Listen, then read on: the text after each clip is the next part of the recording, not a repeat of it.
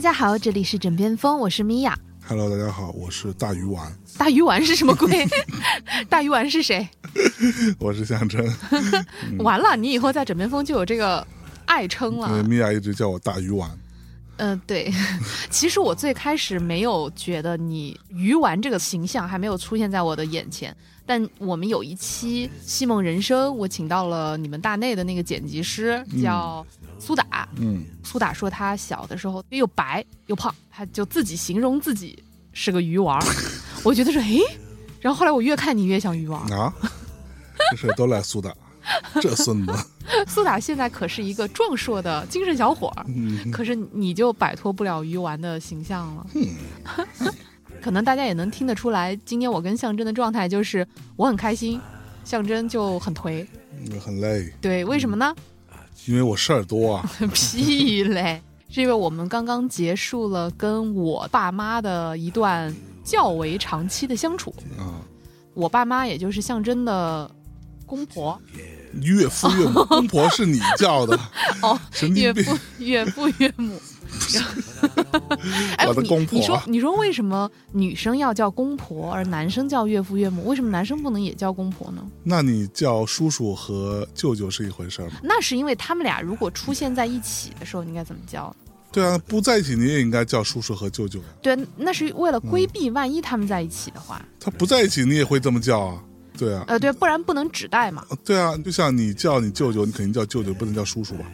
呃逻辑是一样的。嗯对啊啊，我是说，我不知道别人是不是啊，但是在我们家，你真的面对你的公婆的时候，或者你面对我爸妈，就面对你的岳父岳母的时候，不可能叫他岳父岳母，你肯定还是得叫爸妈啊，嗯对吧？我面对你爸妈的时候，我也不能叫婆婆公公，嗯，我肯定也得叫爸妈，是。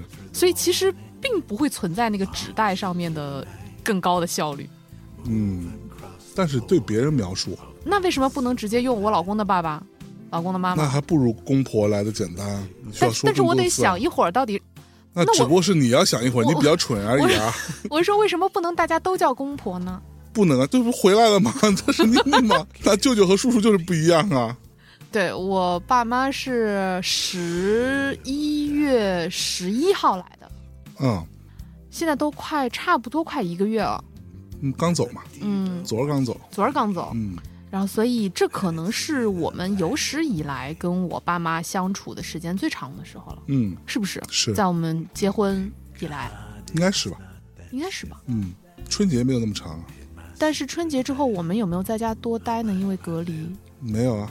有啊。不，我们是因为多待了一会儿，多待哦，了对，几因为我们提前，回来了。但是它并不算隔离，我们就是二零二零年的春节。对啊、对啊、就是隔离嘛，大家都待在家里面嘛。不不是隔离，因为我们那时候只不过是说回北京比较麻烦，所以我们就稍微晚了几天回来，但是也不过几天而已，加一块也就十来天吧，也就十天的样子可能。嗯，是的，对，跟这次比还没法比。嗯，是的，所以这算是非常集中的一段相处时间了。嗯，你你感觉怎么样嘛？非常好。骗子，那不然的话，你刚刚为什么那么颓？我颓是因为我累了，我工 作多啊，米娅老师工作，哎呀，全丢给我了。屁嘞！我我来先形容一下象征的情况。我爸妈来的头一两天，终于有家常菜吃了，嗯，就是觉得好开心。对，而且因为我爸妈在，所以他们会在家里主动承担起很多重要的工作啊，比如说打扫卫生啊，嗯然后做饭呐、什么的。洗衣服啊什么的。对，所以象征觉得说，嗯，真好，真开心。嗯然后但是呢，过了大概三四天，就会开始出现像我们过年的时候那样，爸妈肯定还是会来。指点一下你的生活嗯方式嘛的，对吧？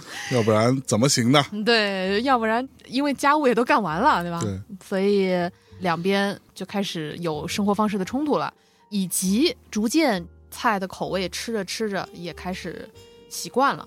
象征就开始找各种借口不回家吃饭，我不是找借口，我就是真的要有事情。骗子。啊屁了，那些节目怎么录出来的？你想想，那你以前我爸妈没在的时候呢那？我也不这样嘛。我你妈不在的时候，我是不是不在家吃饭的几率更大？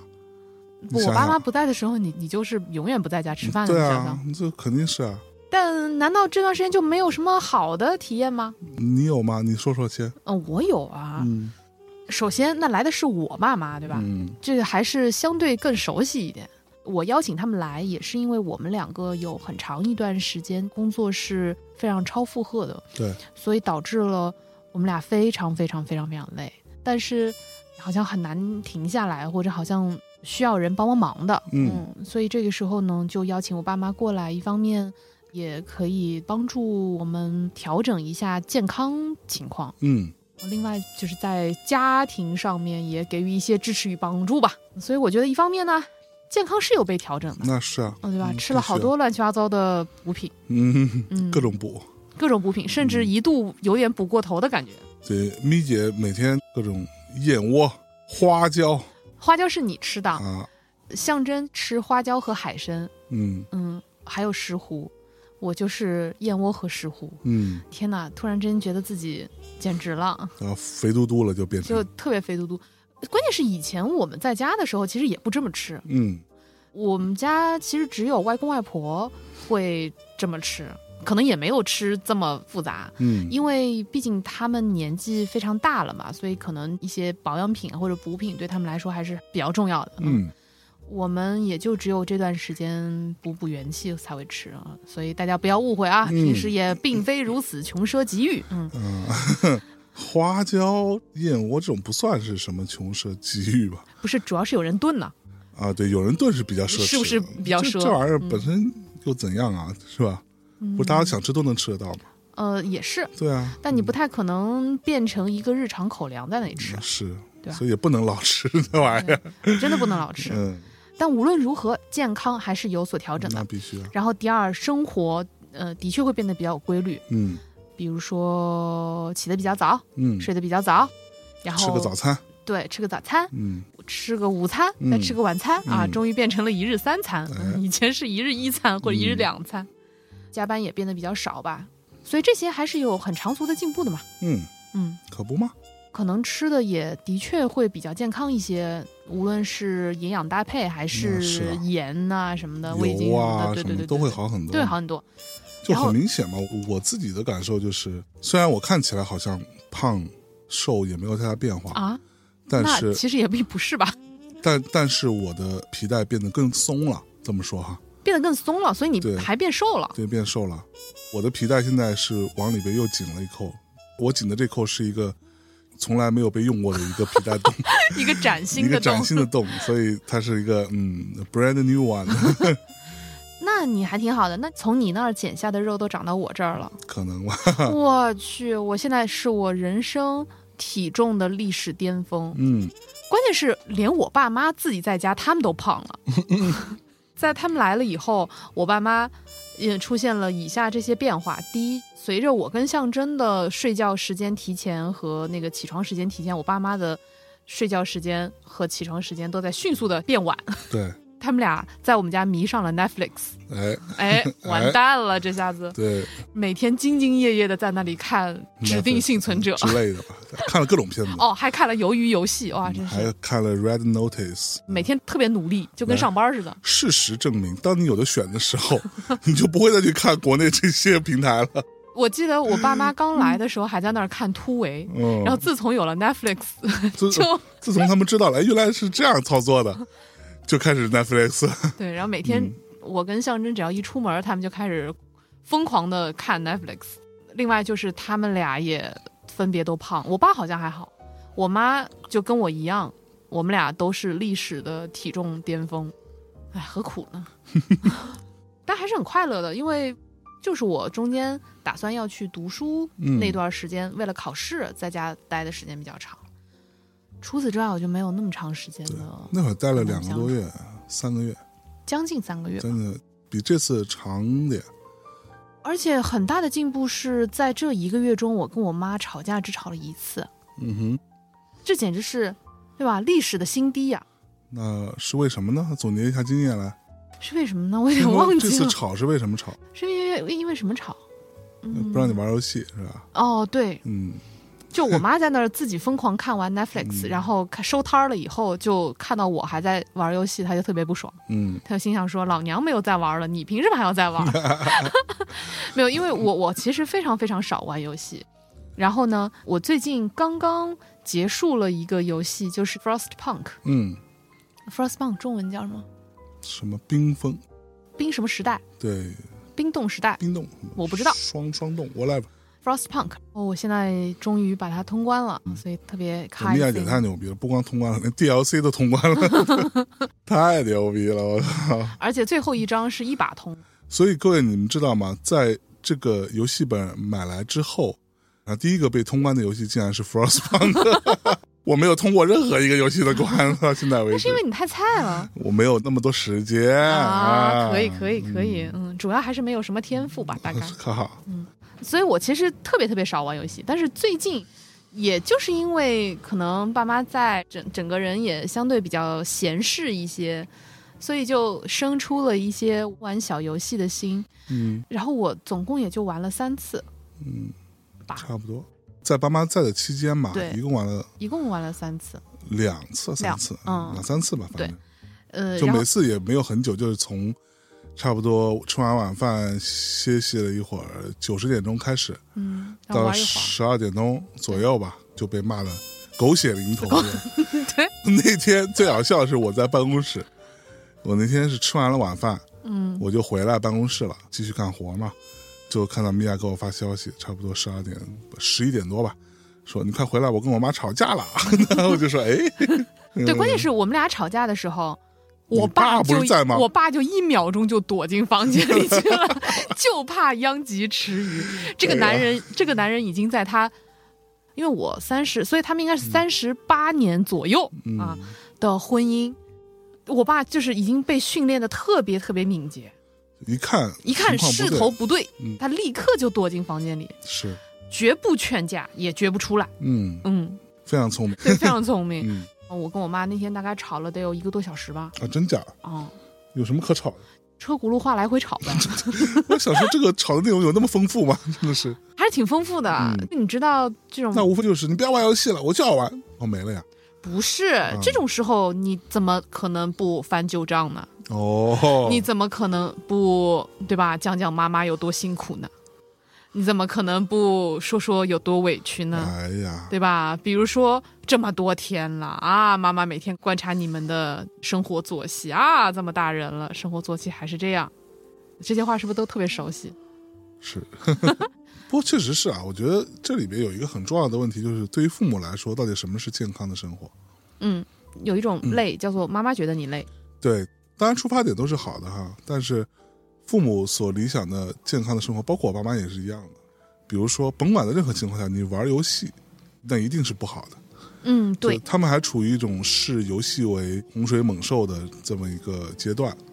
听说你玩游戏，就是哎呦，这孩子我毁了毁完了，对吧？这我孩子毁完了对，这辈子就废了。你跟他说玩游戏，他脑海中脑补出来就是你开始沉迷于网络，然后网瘾，完了开始结交社会不良人士，最后锒铛入狱。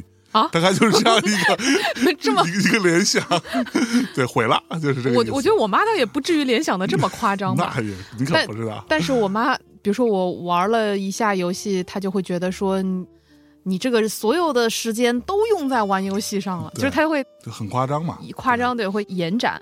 是，就比如说，对于父母来说，包括我爸妈也一样啊，他们最理想的认为这孩子很听话，但这个也只能维持几天哈、是这样子的：早上可能七点多起床，起来之后吃早餐，吃完之后回去可以再睡会儿，该干我爸妈可不能接受回去再睡。该干活干活，中午回来吃午饭，下午最好不要去了，在家里头睡会儿，晚上吃完饭你就困了吧，就赶紧睡。这个作息基本上是什么？我后来总结它，基本上就是对于一个两到三岁的小朋友的作息的要求，就是你该困了吧，一天得睡十五个小时是最好的，就除了吃就是睡，然后起来洗个澡啊，拉个屎啊，方便一下，然后继续睡。这是父母所认为的好的作息。然后除此之外，你干点什么别的，比如说你玩游戏啊，看个什么剧啊，听个东西啊，或者是出去社交，这都是不好的。我觉得这些都可以。对我妈来说，可能比较优选的小孩儿的所谓的课外生活可以干的事情，第一是运动。啊，所谓的运动呢，就是比如说你去散个步啊出啊去，走走，总之就是各种运动都可以。运动是优选的，第二是最好有所学习，嗯什么看个书或者是学个什么东西。第三是打扫卫生，嗯嗯，以上三项是你的课外可以选择的优选项目。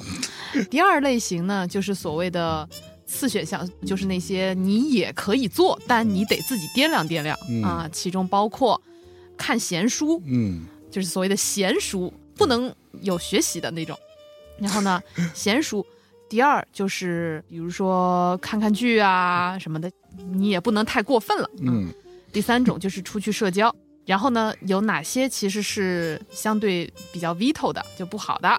那么其中就包括什么玩游戏呀、然后还有什么？就总之就是，嗯好像也就是玩游戏。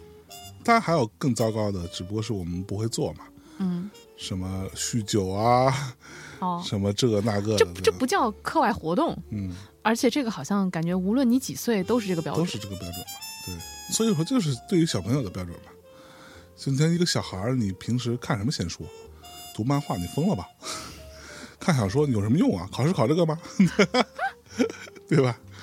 就是这个标准嘛，对，这次我爸妈在这儿的这段时间，我其实也一直在观察他们。嗯我跟我妈就吵了一次架，我跟象征没有吵过架，嗯，而他们俩之间好像还吵了三四次架。主要集中在到底应该以什么标准？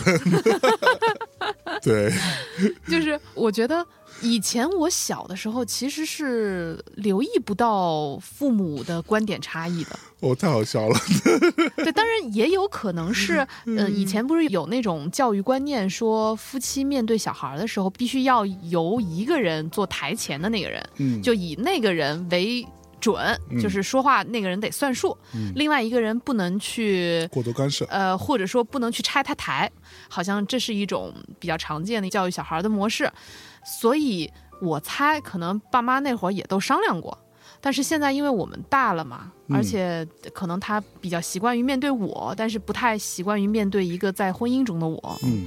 所以呢，可能他放松警惕了，嗯，因此就展现出了两个人的一些观点上的差异。哎，嗯，我觉得还挺有趣的。嗯我小的时候真的就一点儿都不记得父母好像有三观不同的那个 所谓的三观不同啊倒也不。至于那么严重，但是确实是在一些琐碎的事情上，是会有一些哦我觉得他们还是有挺本质的一些分歧的、哦，是吧就是比如说我妈，我觉得她的价值观可能跟你是比较近似。最好是了，没有，真的真的就是我妈觉得相对平安幸福，然后小确幸一点。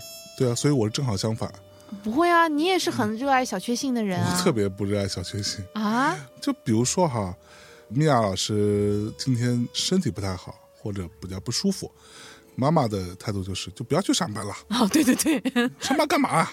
完了跟米娅说了，可能没有用，然后就过来跟我说，嗯，你不要那去上班了呀。我然后我就会说，这不是我让不让他自己决定他去不去。嗯他要是不舒服，他要真的觉得我今天不想，他就不去了。他要是觉得我今天没有那么不舒服，我还是想去一去，那就去吧。嗯他要是觉得说我今天虽然有点不舒服，但是工作的事情又不得不去处理，那他自己判断嘛。嗯对啊，那这个事情为什么叫我让不让他去呢？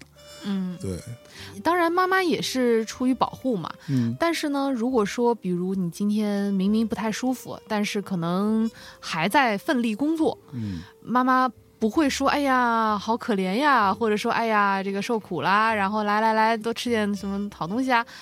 虽然也会这么做，但是他的表述方法就是：你怎么这么不懂得自我调控呢？嗯，或者说你这个工作效率是不是也有点问题啊？就是是是是是，对，就他反倒变成了一种好像在埋怨你的那个那个状态。永远是一种埋怨，对，然后呢，都一样啊。我爸妈不也是都是这样吗？是我爸其实是那种说啊，如果你要工作，你就好好工作。嗯，就我爸是比较支持我去奋力工作的那个人，这就会使得我爸妈之间就可能会有小小的一场角斗。嗯我妈就会觉得说，哎，你女儿明明就不舒服，你为什么还要让她去工作呢？嗯，这两个人就开始，这不是跟我说的一样的话吗？就还挺可爱的。对，你知道，就是在你的爸妈走的那一天的中午，然后我爸爸就做了一桌子菜，对，就是菜的品种丰富程度是平时的两倍。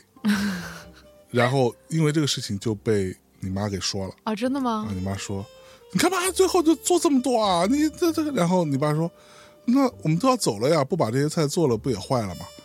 然后赶紧做了让孩子们吃呀。我妈说，那你做了，它也坏了。不不，然后你妈说：“ 那你怎么之前你不知道好好调配了？你这个是不是分配的有问题？”然后这时候我就看到你爸爸的脸上出现了非常惊恐，就那种诧异的表情，说：“那么之前吧，你也不让我做多，每次我做你都说我做多，就说啊，你不要做那么多啊，反正也吃不了啊，都浪费。”结果现在我做多点嘛，你又开始说我之前不好好调配，那话都让你说了，是不是？我在咯咯咯咯笑，我觉得太好玩了。对，我觉得他们俩真的 非常的可爱。就我妈特别热爱这种马后炮，是吗？嗯嗯，就这事儿已经发生了，然后她会说：“你当年为什么不怎么怎么样你怎么那时候不想到？？” 对对对。其实我爸也并不是一个什么良民哦，真的吗？啊、就是我爸但凡找到机会，就会在背后写黑稿拉踩我吗，捅一刀子那种。就是做一些舆论工作，嗯。然后试图拉拢我跟象征，嗯。嗯，就但凡就是比如说我妈说个什么，然后我或者是象征跟我妈意见相左的时候，嗯。我爸就要跳出来落井下石一下，但是都是以一种很可爱的方式落井下石啊，是，他也不敢。所以就是我觉得这段时间其实特别快乐，嗯除了还是有一些被管束的不自由感吧，嗯。嗯，也并不是说非得要听谁的，而是因为他们很重要嘛，他们是你最重要的亲人，所以即便你未必同意他们说的，但你还是觉得在能力范围内，嗯，对吧？能稍微迎合一下就迎合一下，嗯，是，所以还是会有一些不自由，但总的来说，真的是非常非常非常幸福的一段时间，嗯，而且家里多出了好多东西，对对对对。多出了好多好东西，然后妈妈会添置很多。其实以前你没有想到这些东西其实是需要的，但是当他买来以后呢，你会觉得增加了非常多的幸福感。嗯比如说，我妈买了一个锅，就是它既可以吃火锅，也可以吃烤肉的。嗯嗯那个锅还不便宜呢，好像嗯八九百块的样子，嗯很不便宜。然后我最开始还觉得你们为什么要买那样一个锅？后来在他们在的那个过程当中，吃了一顿火锅，并且还吃了一顿烤肉，，就觉得值了。然后觉得说哇，这锅买的太好了，对，那锅真的蛮好用的。提升了巨大的幸福感。嗯然后比如说北京不是很干嘛，然后我也会用一些那个身体乳什么的，但是我还是觉得就很干。但是我也没有觉得是因为我的皮肤不是特别适应这种身体乳的原因，嗯我也没有多想，我只是觉得可能我涂的不够多。嗯比如说我妈来了以后，她也觉得很干燥，然后她又换了一种身体乳，那种身体乳就是非常好。有用。我想说，哦，原来是这样，这也让我觉得，其实这么简单的事儿，你说我们俩是笨吗？或者是因为我们这事没有我们俩，这就是你。谁说的？就我就是觉得，好像我们总是把所有的时间和精力都放在工作上，觉得自己在做一个多么让自己沉浸的事情，并且多么在意这件事情的成败输赢、好坏。但是实际落在生活中，那些非常细节的幸福感，其实都从手指缝里流走了。嗯而要增加这一点点的幸福感，其实太容易了，而我们甚至都很麻木，就是感觉不到。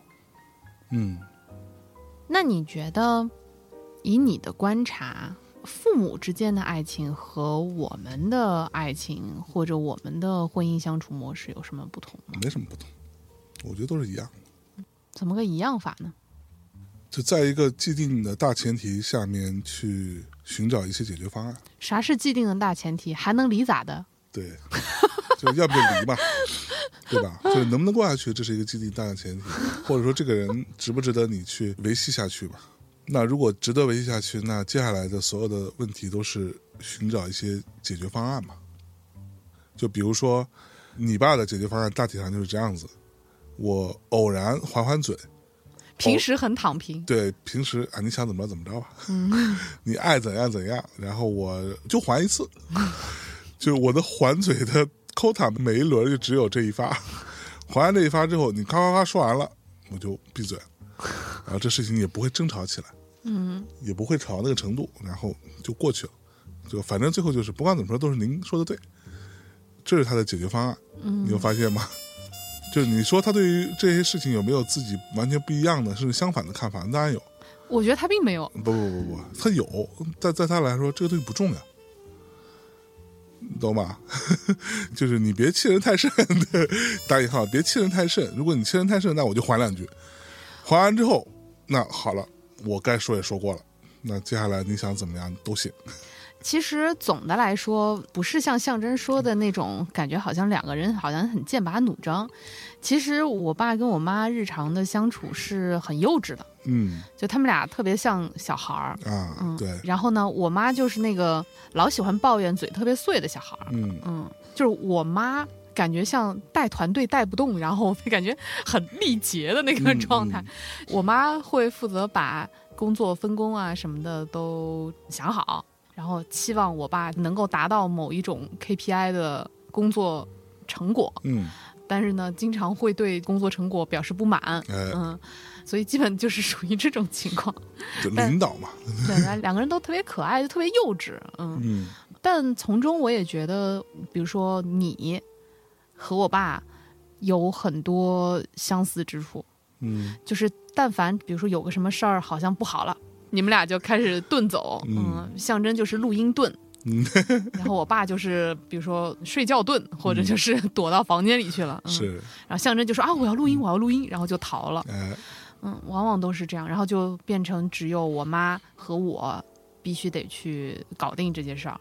嗯，我觉得这是非常不好的一种神经病，你们俩就嗯彼此搞定彼此吧，也就是不会啊，就看谁会赢。那一定是我妈。那可不吗？对啊，这是一个好的相处模板，我甚至觉得，嗯就是大家通过慢慢的磨合，在这个过程当中确立到底谁是 Who is the king of the family，确认了就确 Who 认 is 了 the Joker of the Benjatino？是吧？对，确认了就确认了。嗯确认之后，那你能做的事情就是，你可以还还嘴，但是你要时刻铭记这个 最高宗旨就完了。所以我说，这个是一个好的相处模板，你懂吗？嗯就别在所有事情上事无巨细的事情上都要争个高下，嗯没有意义的。就是其实。实话实说，我觉得很多人在或者说两性的这种关系相处当中，都会有这个迷思，就是啊，我是讲道理，讲道理不重要。嗯，在一个家庭里边讲道理，不是每次都那么重要，嗯大多数时候都不重要。我觉得在家庭关系当中，讲道理是去规范你们的一些比较大的事儿对，就还是要讲道理的。对，比如说你们的家庭计划啊，嗯嗯，或者说有一些比较大的一些家庭决策，举个简单的例子，像我跟象征，那总有一些人生决定要去做吧，比如说是不是要生孩子啊，或者在什么时候生孩子，那这些时候最好不要用不讲道理的方式去处理。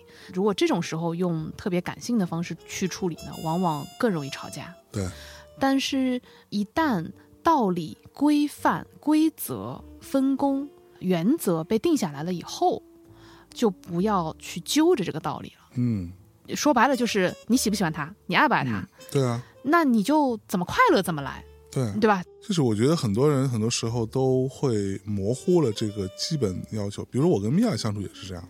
你你这是以退为进吗？你是打算开始吐槽我了？不是你要先明确你的那个目标是什么？嗯目标是两个人快乐的一起生活下去，嗯，对，对吧？嗯目标不是说在这个当中要争一个你死我活，嗯目标不是说要在这个当中来辩论来了。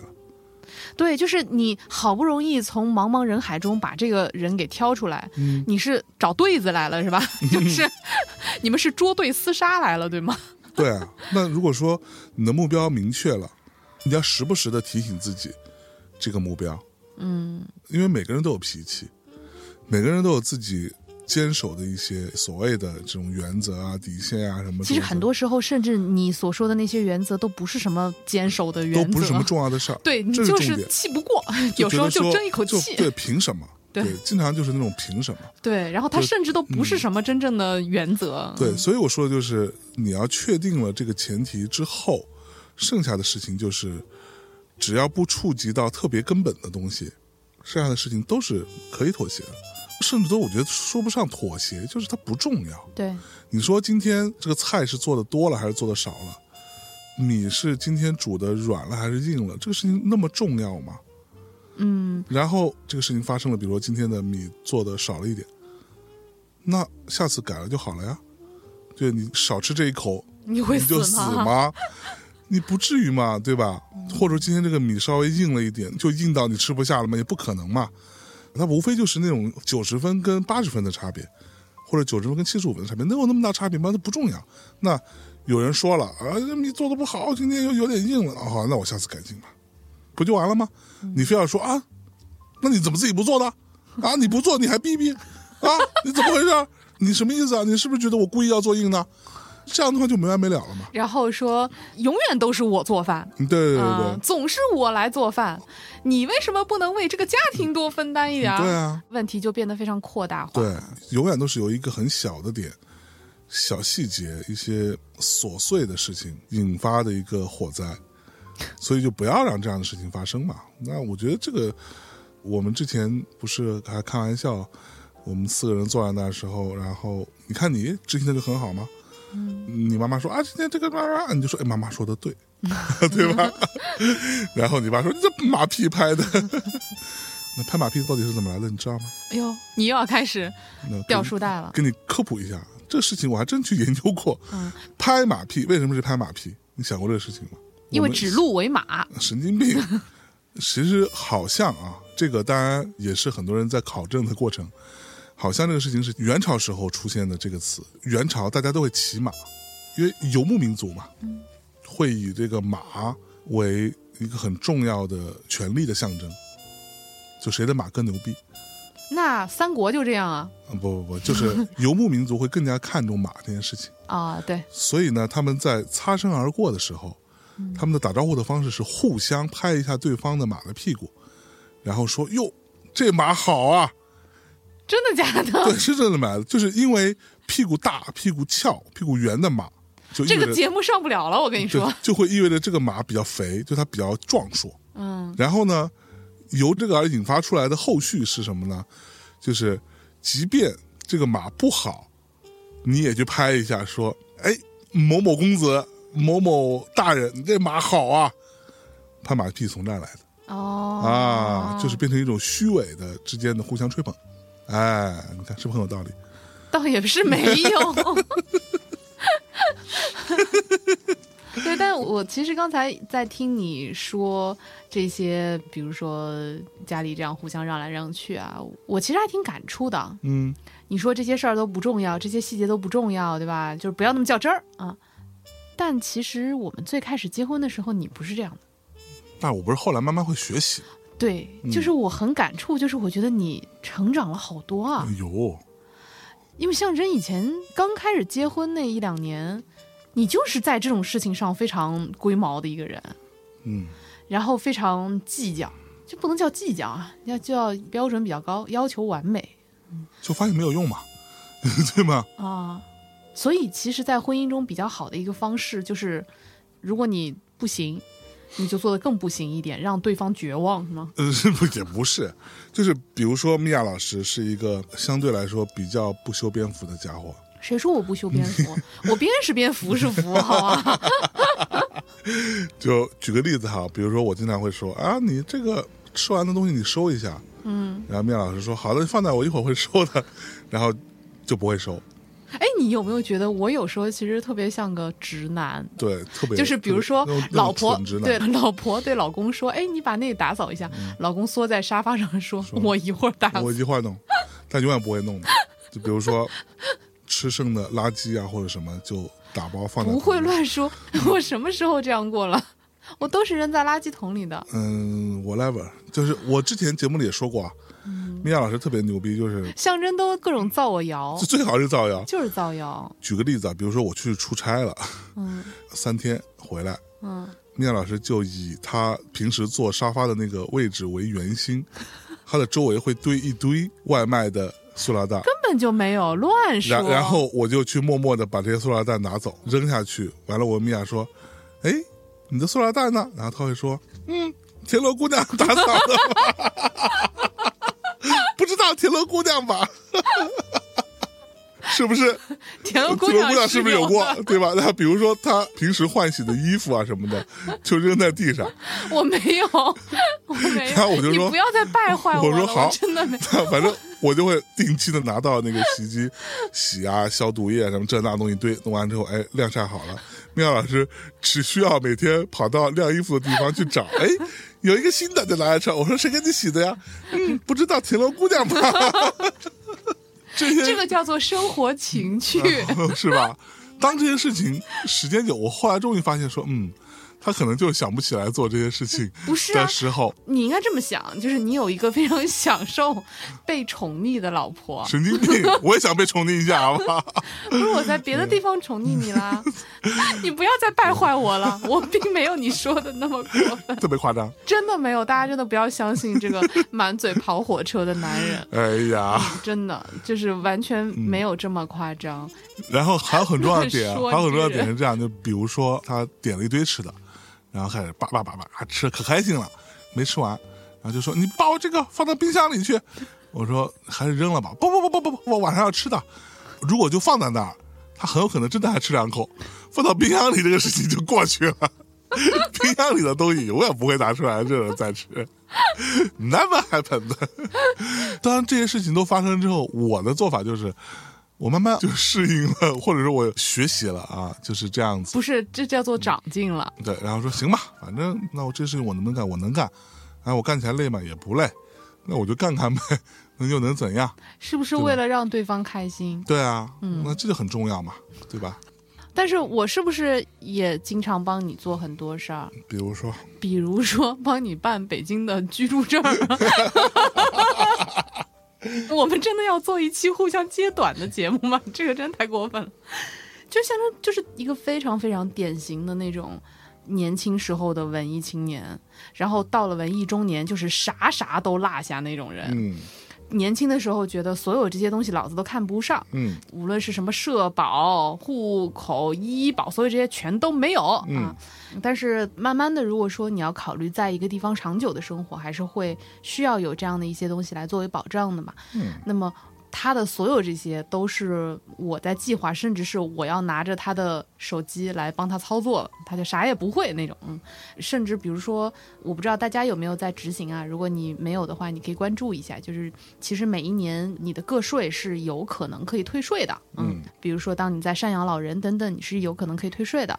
像这种象征从来不办，嗯，都是我要拿着他的手机，然后帮他去办理这些东西的。还能退不少钱呢。那你说这些都是谁帮你做的呀？可能是田螺姑娘吧。所以啊、就互为田螺姑娘啊，嗯对吧？而且我也并不是完全不帮你做这些，我还叫我爸妈来帮忙。不过爸妈在这这段期间，你知道吗？我的感受啊，就是，哇，我但凡把什么换洗的衣服扔在一个角落，然后第二天它就会被洗干净，晾在那里。哇，这个田螺姑娘好勤快。像我以前我不会的，我可能攒个三五天，至少我再集中洗一次嘛。对啊，所以就是总的来说，家庭生活其实是非常的琐碎，嗯就无论什么年纪，无论什么年代的夫妇，嗯，就是在家庭生活，你说我们在年轻的时候在追寻爱情的时候，你能够想象得到将来有一天你会在一个这样的非常非常琐碎的家庭生活当中吗？其实我相信我们俩都是属于那种我才不要嘞。嗯，就我们结婚的时候，肯定也不是想着说将来要过成这样吧，对，但是你实际过成这样了，你也没觉得好像特别受委屈或者干嘛的，你觉得哎还对，那怎么办呢？就地总是要打扫啊，对就是要干净吗？你这么说就是要处理吗你？这么说就显得这个田螺姑娘非常的不乐意，嗯，就你要甘之如饴，对吧？什么叫如饴？嗯，嗯 这就是人生一种修行。啊，不，重点是说，因为我们也会经常听到一些非常年轻的朋友们抱怨说呀，恐婚呐、或者说不想结婚啊，或者干嘛的，觉得说好像婚姻没有什么用。没有什么实际的利益能够带给自己。第二呢，感觉在婚姻当中牺牲了非常多，无论是牺牲了很多自我，还是牺牲了很多别的什么吧。嗯，你说我们俩有没有这种觉得自己特委屈的时刻呢？肯定也有。嗯，但是真正的，比如说站在一个分身的视角看看这个站在婚姻里的这个我，我觉得这人还是有点可爱，还有点幸福的。对，就你觉得好像也没有太糟糕，嗯，所以也希望我们经常像这样在枕边风里面去分享一些日常的很琐碎的小事儿的时候，嗯，不但能够带给大家一些想法上的启发，或者一些观点上的启发，同时也希望能够给大家一些信心和一些好的鼓励吧。嗯，那不然，对，就你看看我们也没有很糟，而我们有多么牛逼，所以才这样吗？其实也不是，我们也都是特别普通，然后好像也也还挺好的。嗯那可不吗？那其实我觉得有的时候是这样子，就是你自己过日子的时候，你自己这些东西你不处理嘛，嗯，对啊，你也一样会处理理的嘛。嗯，那你现在当两个人过日子的时候，你不要觉得说啊，凭什么我来处理所有这些事情？其实扔垃圾有多费劲？你说洗衣服有多？洗衣服又不是你洗了，你是洗衣机在洗嘛，你只需要把它放进去。然后现在又有那种哦，给大家推荐一下，对，正好推荐一下，嗯，推荐那个凝珠，对凝珠，对，最好用的，我目我目前用过最好用的是，不说品牌了，那种三合一的凝凝珠，嗯，就它有三颗珠，嗯。然后缠一串缠绕在一起，嗯。然后你把它丢进去，它好像是会根据水的那个浸泡的不同的时间会融化不同的珠，那最好是，应该是这样，因为它其实这里边就包含了清洗的，包含了金纺，嗯，也包含了那个消毒，消毒的，嗯。其实它是把它三个分开的嘛，嗯。就这个目前用起来是非常好用的。嗯，对比用洗衣粉啊、洗衣液啊什么都还要更方便。嗯。然后你你不是还要推荐一个鼻子的那个药？就是说到这个鼻炎啊，我觉得很多人现在都有鼻炎嘛，很多时候鼻炎是因为大城市病嘛，什么是大城市病？就是大城市的空气不好嘛，哦，所以你的鼻子，因为鼻炎有的时候跟咽炎是联系在一起的，嗯，对，因为它是一条通路嘛，嗯对，所以如果是鼻炎的话，我倒是推荐一个方法，如果坚持的话是有用的，我不能保证每个人都有用，但是可以推荐给大家。这个我后来去查了查，好像是目前对于鼻炎来说，除了做手术之外，是比较被科学证明有用的方法，就是盐水冲洗嘛。如果说你有很严重的过敏性的鼻炎，那你要怎么解决这件事情？我自己的一个经验啊，最近在试，发现有点用的。